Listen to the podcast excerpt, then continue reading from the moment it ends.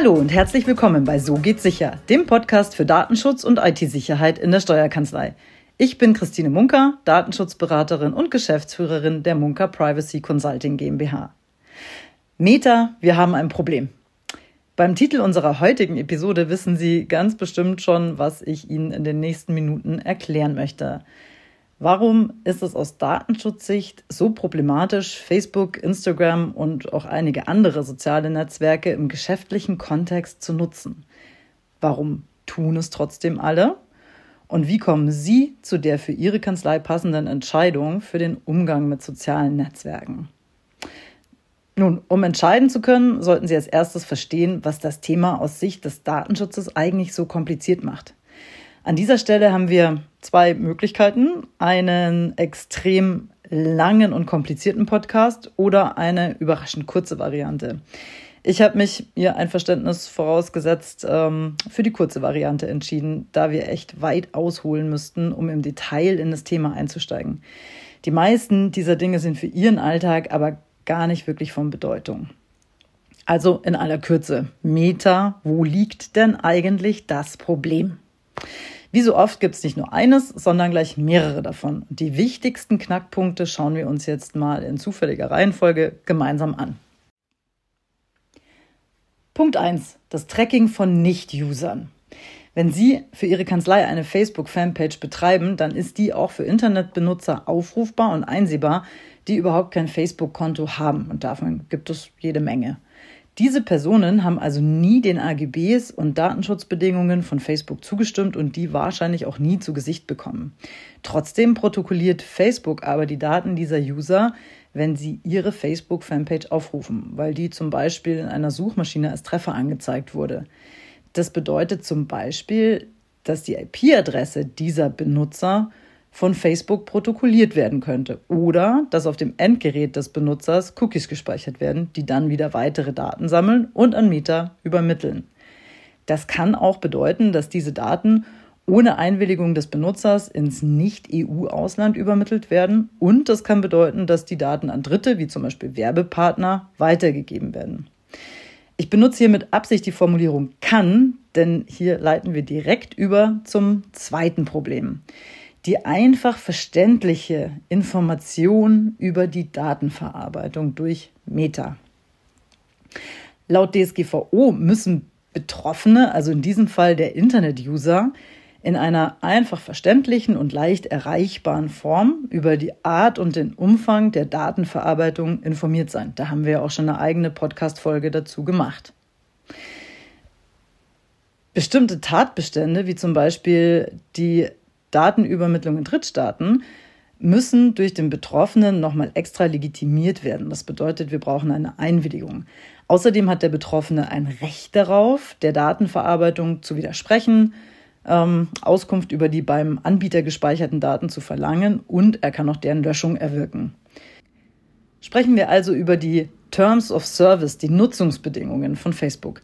Haben Sie diese wirklich gelesen und genau verstanden, was mit Ihren Daten und denen der Personen, die Ihre Facebook-Fanpage besuchen, passiert?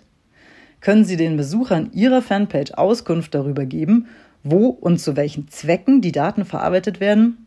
Ich denke, Sie wissen, worauf ich raus will.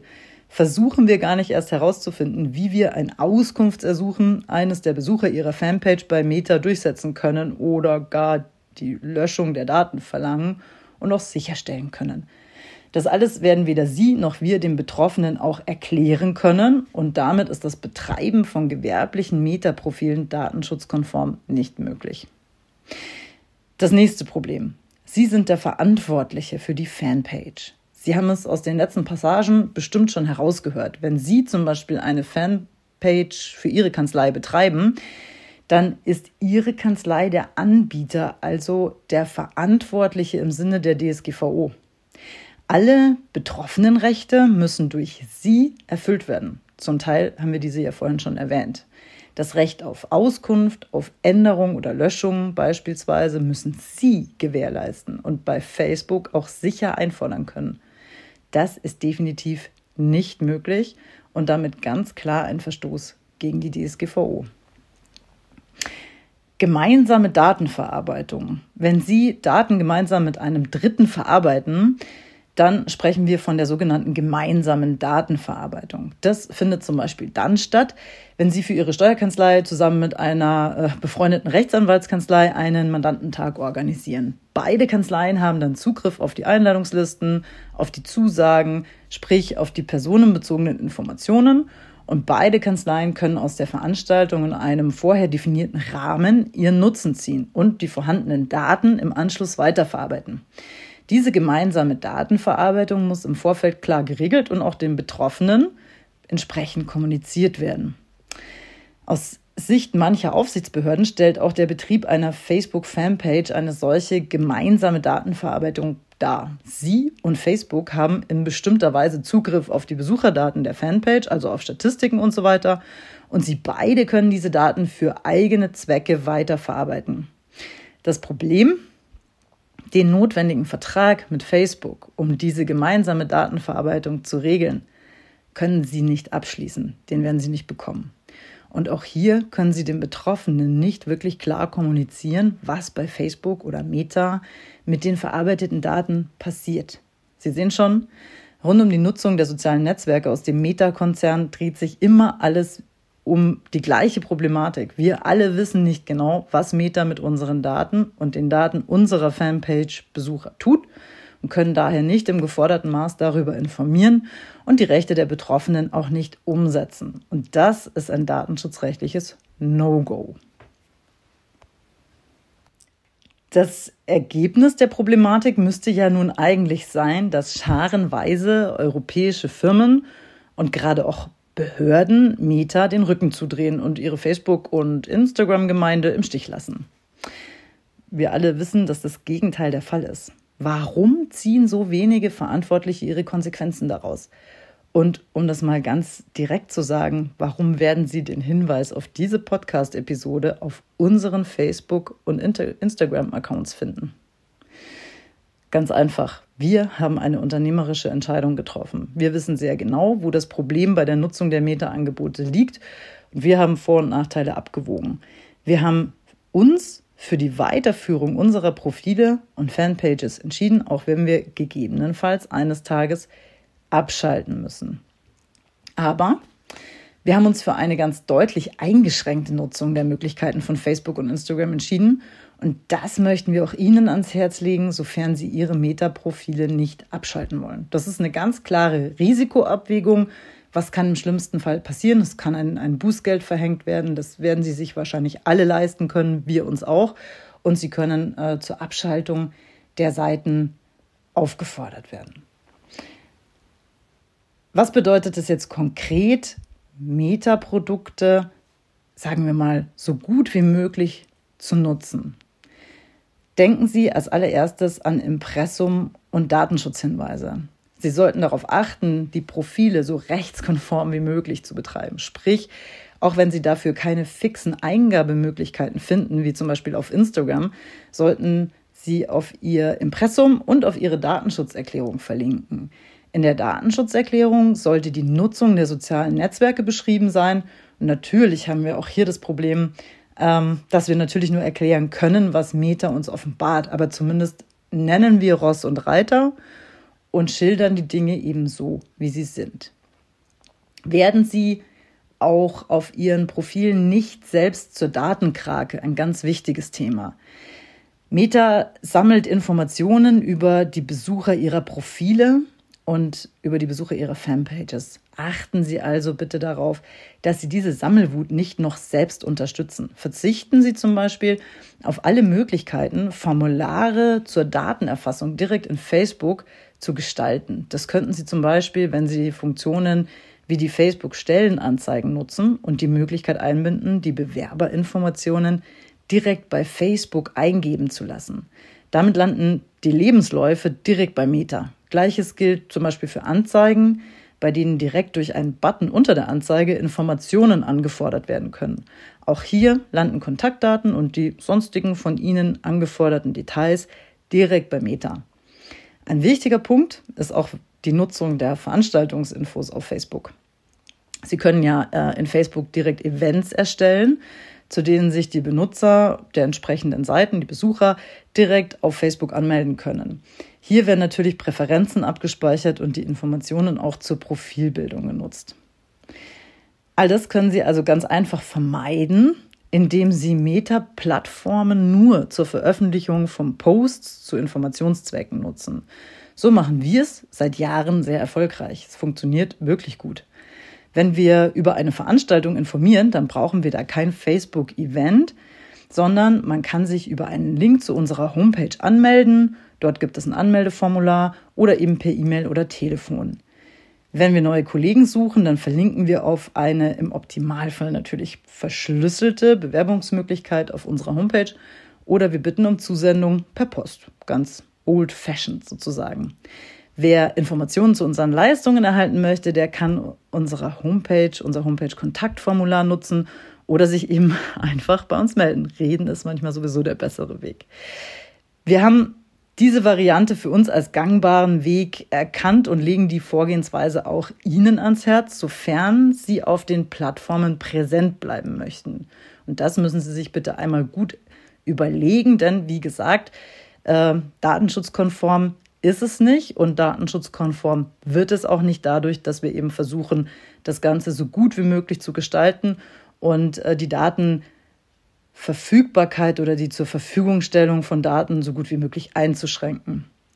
Pflegen Sie Ihre Accounts, halten Sie Impressum- und Datenschutzerklärungen aktuell, vermeiden Sie die Nutzung aller Tools, die zusätzliche Daten sammeln und versuchen Sie so wenig wie möglich über die Netzwerke direkt mit den Personen zu kommunizieren, sondern weichen Sie so schnell es geht auf E-Mail oder Telefon aus. Wie lange wir das noch so machen, kann ich im Moment tatsächlich gar nicht genau sagen. Mein Credo war bisher immer, dass die Munker Privacy Consulting ohne schlechtes Gewissen, ja, und auch ohne große Vorbildwirkung, ich weiß, ähm, auf Facebook bleibt, solange sich Behörden und unsere Staats- und Landesregierungen dort auch unbetrübt rumtummeln. Das ist nun allerdings tatsächlich ins Wanken geraten, denn es gibt erste Aufsichtsbehörden, die eben genau damit nicht zufrieden sind. Und das ist auch voll und ganz verständlich.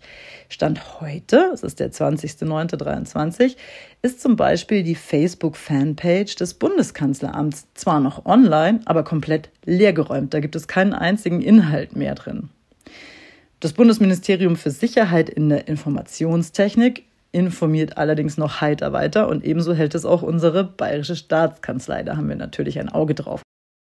Welches Fazit ziehen wir nun aus der Situation?